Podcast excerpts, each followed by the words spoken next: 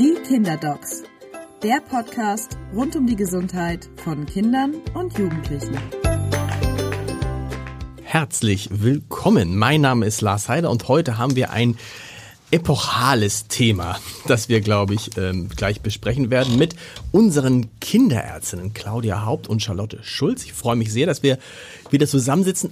Ihr habt vorher schon gesagt, das ist ein Thema, das lässt sich nicht so in der gewohnten Weise von 25 Minuten erzählen, wahrscheinlich nicht. Wir versuchen es trotzdem so komprimiert wie möglich zu machen. Es geht um Bildschirmmedien.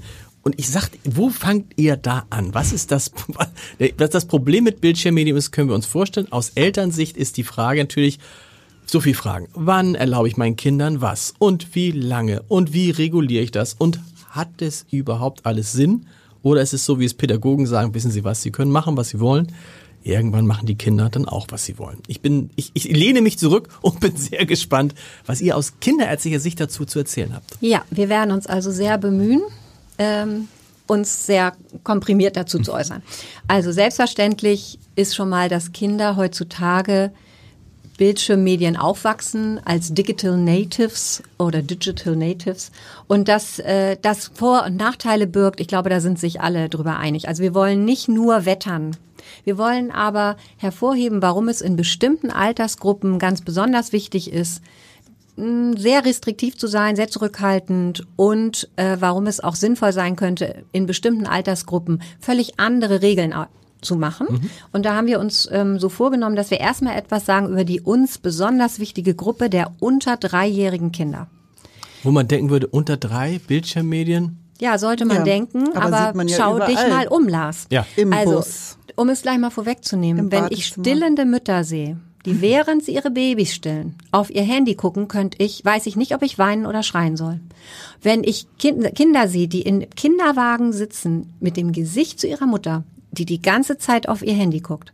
Wenn wir sehen, wie Eltern von Kleinkindern am Rand der Sandkiste auf dem Spielplatz sitzen und nichts Besseres zu tun haben, als auf ihr Handy zu gucken, achte mal drauf.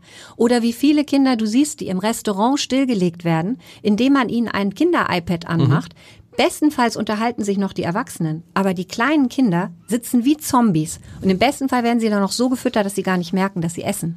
Also das ist, das ist der Horror aus kinderärztlicher Sicht. Und diese Gruppe ist tatsächlich eine Gruppe, da hast du völlig richtig, aus unserer Sicht richtig äh, reagiert. Wieso sollten Kinder denn unter drei Jahren schon Bildschirm konsumieren? Also Zero Tolerance unter drei. Wäre unser Sicht. Wunsch. Ja, also unser Berufsverband hat da auch ein äh, sozusagen Credo rausgegeben, bildschirmfrei bis drei. Und das hat Gründe, okay. weil Kinder sich noch nicht abgrenzen können gegen die Welt, weil Kinder im Prinzip nicht unterscheiden können, was real und was virtuell ist? Ja, also ein dreijähriges Kind ähm, oder zweieinhalbjähriges Kind sitzt vor Benjamin Blümchen und die Eltern denken mit gutem Gewissen, das ist eine Kleinkindsendung und dann wird, was weiß ich, in der Folge irgendwie das Bambi angefahren ähm, äh, und dann äh, kommen Benjamin Blümchen und der, der Förster, um zu retten. Dann ist das, als ob die Kinder neben dem Bambi auf der Straße stehen und sehen, wie das Bambi angefahren wird. Also sie können ja überhaupt nicht unterscheiden, okay. was jetzt Fiktion ist oder was real, real real ist ähm, und erleben alles im Hier und Jetzt quasi mit. Und das muss man sich wirklich klar machen. Und man sollte sich auch sehr klar machen, dass Kindern im Kopf nur Bilder entstehen können, denen sie aus ihrem eigenen Erfahrungsschatz holen. Das erkläre ich auch den Eltern so. Stellen Sie sich mal vor, Sie lesen Ihrem Kleinkind Räuber Hotzenplotz vor dann kann der Räuber Hotzenplotz nur so bedrohlich werden, wie das, was das Kind aus seinen eigenen Erlebenswelten herausholt. Wenn man jetzt aber den Film zeigt, und da kommt ein richtig bedrohlicher, gruseliger Hotzenplotz an, dann hat das Kind das erste Mal ein Bild, das nie wieder weggeht, mhm. von etwas richtig Verängstigendem. Das ist ein gigantischer Unterschied für dieses Kind. Und an der Stelle wollte ich einmal einstreuen, dass wir als damals Harry Potter neu war, da kam der erste Teil des Films. Und der erste Teil dieses Films war damals ab sechs Jahren. Wir haben in den Kinderarztpraxen danach monatelang ganz viele Sechs- und Siebenjährige gesehen, die ganz schlimme Schlafstörungen und Albträume hatten, weil wohlmeinende Großeltern mit ihnen in diesen Film gegangen sind und sie Voldemort und Co. gesehen haben. Das bezieht ja. sich übrigens auch auf Star Wars. Ja. Der, ähm, das äh, sind die Teile ja so ein bisschen durcheinander, ja. aber es gab den ersten, der da veröffentlicht wurde, ähm, der äh, tatsächlich auch ab sechs Jahren Viel war. Viel zu früh, mhm. ne? Also es gibt schon Sachen, da muss man einfach dran denken, was ihr den Kindern da präsentiert. Das ist dann aber auch da und kann sie auch verängstigen. Was anders ist, wenn diese Kinder Kinder vorher tatsächlich ihre eigenen Bilder sich davon gemacht haben, weil sie die Geschichten gelesen oder gehört haben. Mhm. Wenn sie sie dann sehen, ist das ein himmelweiter Unterschied, mhm. weil es dann eben tatsächlich Also Harry Potter lesen, ja, mit sechs wird ein Kind nicht Harry Potter lesen, aber Harry vorgelesen Potter bekommen vielleicht. Vorgelesen mhm. bekommen mit sechs ist wesentlich weniger schlimm als, nicht klar, als das Absolut. zu sehen. Absolut. Ja. Und wir müssen ganz stark hervorheben, ist vielen nicht bewusst, kleine Kinder lernen komplett anders als große Kinder. In den ersten fünf Jahren ist das Gehirn in einem Prozess der Neuvernetzung, wo das Lernen eigentlich explizit nur stattfindet, wenn sie mehrere Sinne gleichzeitig nutzen, möglichst alle, sich im Raum bewegen, etwas fühlen, etwas anfassen, etwas hören, etwas sehen, etwas riechen, äh, ihre Tiefensensorik aktivieren. Vor allen Dingen ist der soziale Kontext unglaublich wichtig für Kinder beim Lernen. Und wenn Sie sie vor ein zweidimensionales Bild setzen und sagen, hier, jetzt lernen wir Chinesisch, das macht überhaupt gar keinen Sinn. Es mhm. werden völlig andere Impulse gebraucht bei den Kleinkindern. Deswegen ist es für ein Kind unter drei Jahren überhaupt kein Gewinn. Und man verliert als Eltern gar keine Zeit, wenn man die Bildschirm frei hält. Es ist ja auch oft so diese Angst bei den Eltern, ich weiß nicht, wie es dir geht, Charlotte, dass sie irgendwie denken, oh Gott, wenn ich jetzt nicht ganz früh dem Kind die Bildschirmmedien präsentiere, womöglich kommt er später mit den anderen nicht mit oder so. Das kann man also ganz klar sagen. Das Kind hat nur Vorteile davon, wenn es spät an Bildschirmmedien herangeführt wird. Und mit spät meinen wir jetzt mal in diesem Moment unter drei, lieber nicht. Mhm. Es gibt auch eine Initiative, die heißt Bildschirmfrei bis drei. Mhm. Und die äh, gibt sozusagen den Eltern den Tipp, bitte achten Sie auf Ihr Vorbild. Sehen Sie zu, dass Sie im Miteinander mit den Kindern nicht so viel konsumieren. Räumen Sie dem nicht so viel Bedeutung ein. Sehen Sie zu, dass die Kinder unter drei möglichst gar keine Kontakte damit bekommen und halten Sie die Mahlzeiten komplett frei von Medien und so. Also so ganz simple Tipps. Mit den ja. Mahlzeiten, das gilt ja wahrscheinlich so, aber auch bis, für die großen. Ja, das gilt, aber das hat oder? ja was auch damit zu tun, dass einfach Bildschirme ähm, immer häufiger einfach für die für die Regulation benutzt werden. Das Kind ist frustriert und traurig, dann wird der Bildschirm angemacht. Das Kind hat Langeweile, der Bildschirm wird angemacht. Das Kind kann sich nicht konzentrieren aufs Essen, wird der Bildschirm angemacht. Also dass man einfach das nicht als Erziehungshelfer oder als Regulationshilfe benutzt, sondern ähm, tatsächlich im Hier und Jetzt wirklich mit dem Kind bleibt. Und wir reiten da ja nochmal drauf rum, dass es so wichtig ist bei den ganz Kleinen und 0 bis 3 ist das eine, man darf das auch tatsächlich, man dürfte das auch gerne weiterfassen. Also die Kinder verpassen nicht, äh, sozusagen der Zug fährt ihnen nicht ab, äh, der mediale Zug. Ähm, aber wir sehen ja dann die Folgen. Wir sehen Kinder, die einfach einen übermäßigen Bildschirmkonsum haben und denen fehlt einfach dieses Erleben, dieses Lernen, was du gesagt hast. Ähm, sie haben einfach viel, sind viel weniger kreativ, weil sie ja immer passiv konsumieren, nie mhm. aktiv irgendwie ähm, sozusagen spielen. Sie, ähm, ihnen fehlt tatsächlich das Ausprobieren und die Erfahrung im grobmotorischen Bereich ähm, über Stock und Stein springen. Es fehlt ihnen die Erfahrung im feinmotorischen Bereich der Koordination.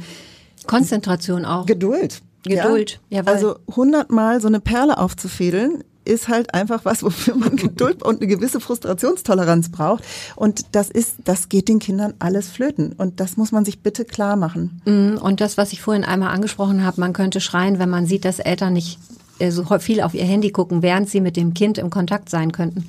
Da muss man sich ja klar machen, dass dieses, das einmal ist es das schlechte Vorbild das Ding ist wichtiger als ich, mhm. denkt das Kind, ja. Aber vor allen Dingen ist es auch, in dem Moment sind Eltern emotional nicht verfügbar. Und für eine gute Bindung, und davon hängt alles ab später im Leben, ist es eben so unheimlich wichtig, dass die Eltern emotional verfügbar sind. Wobei man da auch mal sagen muss, da habe ich neulich lange mit einem, in einem anderen Podcast mit einem Pädagogen drüber gesprochen, der sagt, also wir müssen auch aufpassen, dass wir jetzt nicht immer für die Kinder verfügbar sind, dass die Kinder auch lernen, wenn Mama am Telefon ist und mit jemandem telefoniert, dann ist dieser Mensch ja in, in gewisser Weise auch da. Vielleicht ist es Papa, vielleicht ist es Oma. Also niemand verlangt jetzt von Müttern oder Vätern auf dem Spielplatz die ganze Zeit auf ihre Kinder zu starren. Nein, Nein. um Gottes Willen, das wollen wir ja gar nicht. Ähm, das wollen wir nicht. Wir wollen ja eigentlich nicht, dass das andere Leben nicht mehr stattfindet. Mhm. Und übrigens die Szene mit dem Telefon, das ist der Klassiker. Kinder können super gut ihre Mütter und Väter auch mal in Ruhe lassen in der Regel, aber wehe, die wollen telefonieren. So das geht ja Mama. gar nicht. genau. genau. Also das ist das ist ganz klar, das ist richtig, dass du das sagst. Also man muss jetzt nicht päpstlicher sein als der Papst und es gibt Ausnahmen, logisch, aber wir wollen sehr gerne darauf hinweisen, dass das für Kinder eben, dass das was mit Kindern macht, ja, wenn also man dann ist, gar nicht ansprechbar genau. ist. Also wenn es ein emotionsloses, nicht reagierendes Gesicht erwünscht ist, dann werden Kinder eine Zeit lang versuchen, die Aufmerksamkeit zu erlangen und wenn sie sie nicht bekommen, dann werden sie sich, in, also ziehen sie sich ja auch zurück.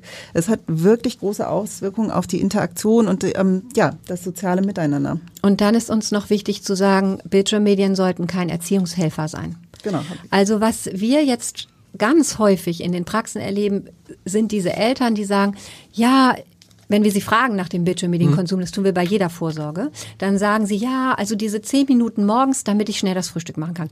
Ah, und dann die zehn Minuten, wenn ich das Geschwisterchen anziehe. Und dann, wenn er aus der Kita kommt, dann ist er immer so auch hochgeputscht. Dann holen wir ihn damit runter, was ja schon mal unsinnig ist, weil genau das Gegenteil innen drin passiert, wenn man äh, Bildschirmmedien konsumiert. Und das und das und das. Und dann, dann gucke ich ihm an und sage ich, warum? Ne? Mhm. Warum? Ja, sonst klappt das nicht. Und dann, dann würden wir das nicht hinbekommen. Und dann muss ich ganz ehrlich sagen, lächel ich einmal milde und sag ihnen, wissen Sie was? Unsere Kinder waren auch mal klein und da gab's das nicht. Und stellen Sie sich vor, wir haben die Zähne geputzt, die Nägel geschnitten, hm. das Frühstück gemacht, das Geschwister angezogen. Warum machen Sie sich so abhängig von diesem dummen Ding? Ne? Also das muss man. Weil es einfach ist. Oder? Aber es rattert dann ja. auch oft bei den Eltern und sie sagen sich, ja, haben sie eigentlich auch wieder recht. Ja, so. Also manche nehmen sich das dann auch zu Herzen. Und äh, natürlich werden Ratschläge nicht immer befolgt, aber vielen leuchtet das dann doch ein und sie suchen andere Wege. Man kann hm. auch Zähne putzen, wenn man ein lustiges Zahnlied zusammen singt. Ja?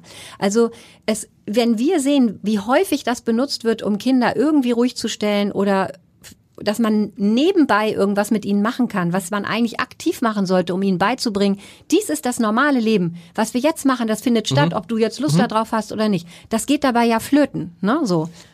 Genau, all das Gesagte gilt natürlich auch für etwas ältere Kinder, also für die drei- bis sechsjährigen. Darf ich da einmal noch reingrätschen, liebe Charlotte? Kurz. Ich wollte nämlich einmal sagen, wir beide hatten uns vorgenommen, auch ganz deutlich zu sagen, es gibt natürlich Konstellationen. Nehmen wir mal an, es gibt drei Kinder in der Familie, das jüngste ist zwei. Ja, selbstverständlich wird das nicht, das ist wie mit den Süßigkeiten, mhm. wird das nicht drei Jahre völlig frei von Bildschirmmedien aufwachsen. Vermutlich nicht. Aber es ist gut, wenn man im Hinterkopf hat, dass das das Ideal ist, dass man ansteuert und wenn dann zwischendurch das Kind da mal was anderes mitkriegt, ist das nicht so schlimm. Genauso wie es auch nicht schlimm ist, mit den Großeltern zu skypen, weil die weit weg wohnen. Mhm. Oder sich mal gemeinsam auf einem etwas größeren Bildschirm des iPads Urlaubsfotos mit so einem Kleinkind anzugucken. Mhm. Alles okay. Aber man sollte eben versuchen, das so gering wie möglich zu halten. Drei bis sechs. Genau, drei bis sechs. Die Empfehlung ähm, heißt hier ähm, für die drei, also man drei und sechsjährige muss man natürlich so ein bisschen unterscheiden. Dreijährige maximal 30 Minuten gemeinsam mit den Eltern, ähm, damit die Eltern einfach auch da sind und diese Dinge, die 30 Minuten sehen. am Tag? Ja. Am Tag, okay. Mhm. Groß. Ist gar nicht so wenig, ist gar nicht so wenig. Vierjährige 45 Minuten, fünfjährige 60 Minuten. Das ist so eine grobe Faustregel. Wow, das hätte ich jetzt viel weniger gedacht.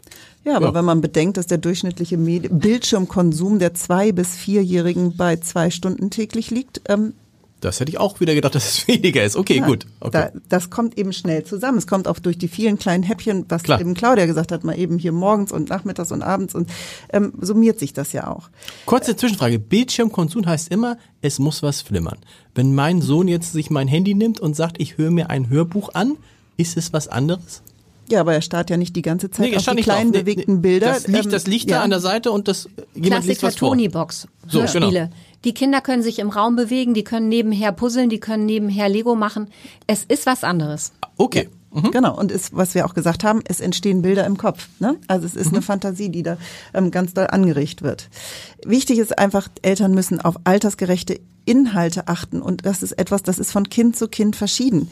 Ich hatte ein vier-, fünfjähriges Kind, was noch weinend vor dem Kasperle-Theater saß und der ähm, entsprechend drei Jahre jüngere Bruder guckte mit großen Augen und war völlig unbeeindruckt. Ja? Mhm. Also so kann das eben ganz unterschiedlich von Kind zu Kind sein. Man muss einfach gut ähm, drauf schauen, ähm, was man den Kindern anbietet oder in Anführungszeichen zumutet. Mhm. Und was wir auch mit vielleicht auf den Weg geben würden, ist, wenn man jetzt diskutieren muss, jeden Tag, wie lange es denn nun sein darf. Da vielleicht gleich nochmal als Tipp, ist was ganz anderes, ob sie was ausgesucht haben, die Eltern, mhm. was sie dann abspielen können, oder ob sie einen Kika anmachen oder irgendeinen so Kanal, wo dann immer der Trailer für die nächste Sendung kommt zwischen den beiden und womöglich noch Werbung zwischen den beiden Sachen, dann ist, wird das Kind natürlich immer schon angetriggert für die nächste Folge.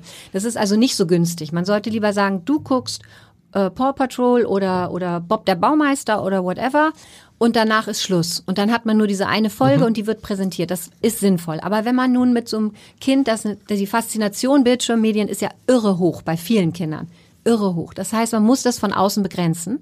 Und wenn man jetzt merkt, oh Gott, also diese Diskussion jeden Abend, ich will, dass nach 30 Minuten Schluss ist und das Kind nörgelt und jammert und macht, dann empfehlen wir Fernsehtage, so nennen wir die, mhm. dass man sagt, okay, Freitag, Samstag gibt's bei uns Fernsehen oder sowas. Also ich jetzt äh, gleich heißt, also stellvertretend, also, genau. ja. Sonntag machen wir vielleicht sogar manchmal, wenn das Wetter schlecht ist, Familienkino. Und Montag bis Donnerstag gibt's gar keine Kiste. Also da wird gar nichts angemacht. Mhm. Und damit erspart man sich eigentlich sehr viele Diskussionen. Mhm. Kurz mal mhm. äh, muss man sich vor, vergegenwärtigen, ähm, Kindergartenkinder wissen nicht, ob Montag, Dienstag oder Mittwoch ist. Die wissen auch nicht, wie viele Tage es oder wie viel Zeit vergeht, bis Wochenende kommt. Aber Wochenende ist ganz anders, der Rhythmus als ähm, die Woche. Sowas können sie gut verstehen. Mhm. Ähm, äh, Fakt ist ja einfach, oder worauf wir hinaus wollen, Medien gehören, Bildschirmzeiten gehören dazu aber ähm, einfach in einem sehr sorgsamen Umgang und am besten fährt man einfach mit klaren Regeln, die man vereinbart und an die man sich möglichst, ähm, an die sich alle Seiten halten.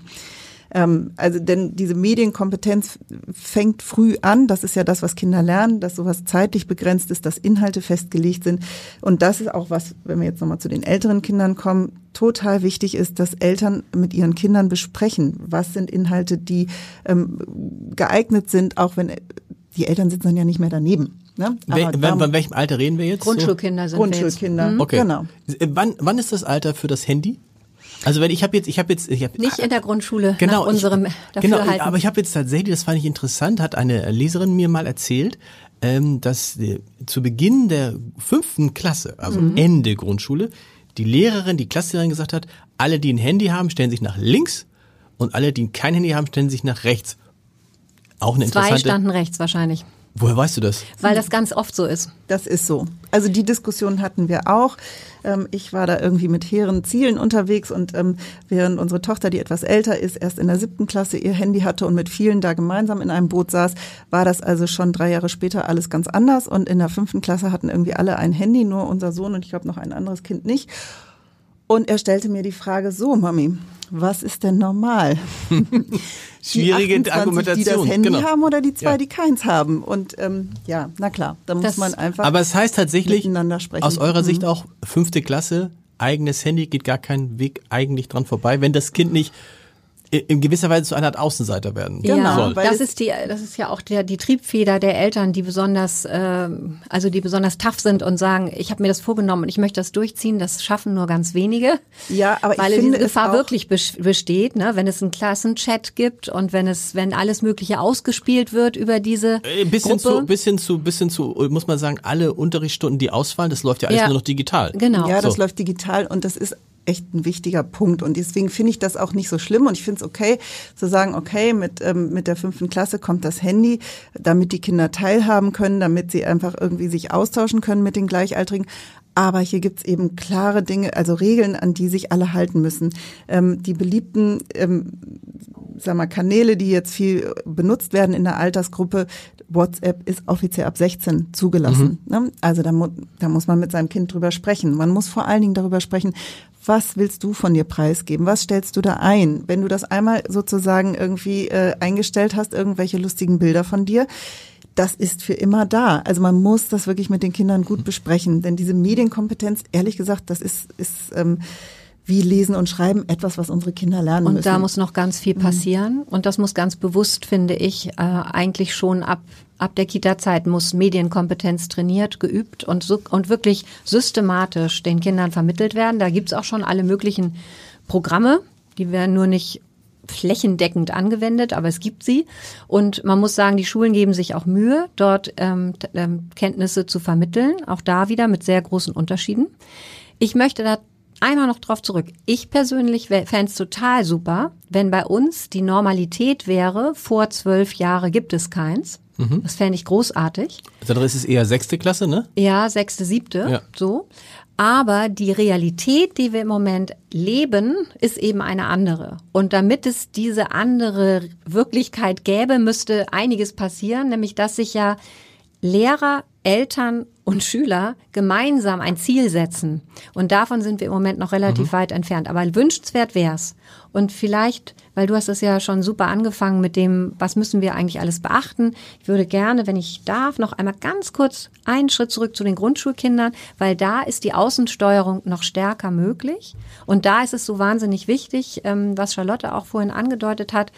Wir müssen uns beschäftigen mit dem Gerät, mit dem die Kinder aktiv sind. Grundschule hoffentlich, also es gibt auch acht- und neunjährige, die haben Handy oder Smartwatch. Da, davon halten wir als Kinderärztinnen nicht viel, aber es gibt sie.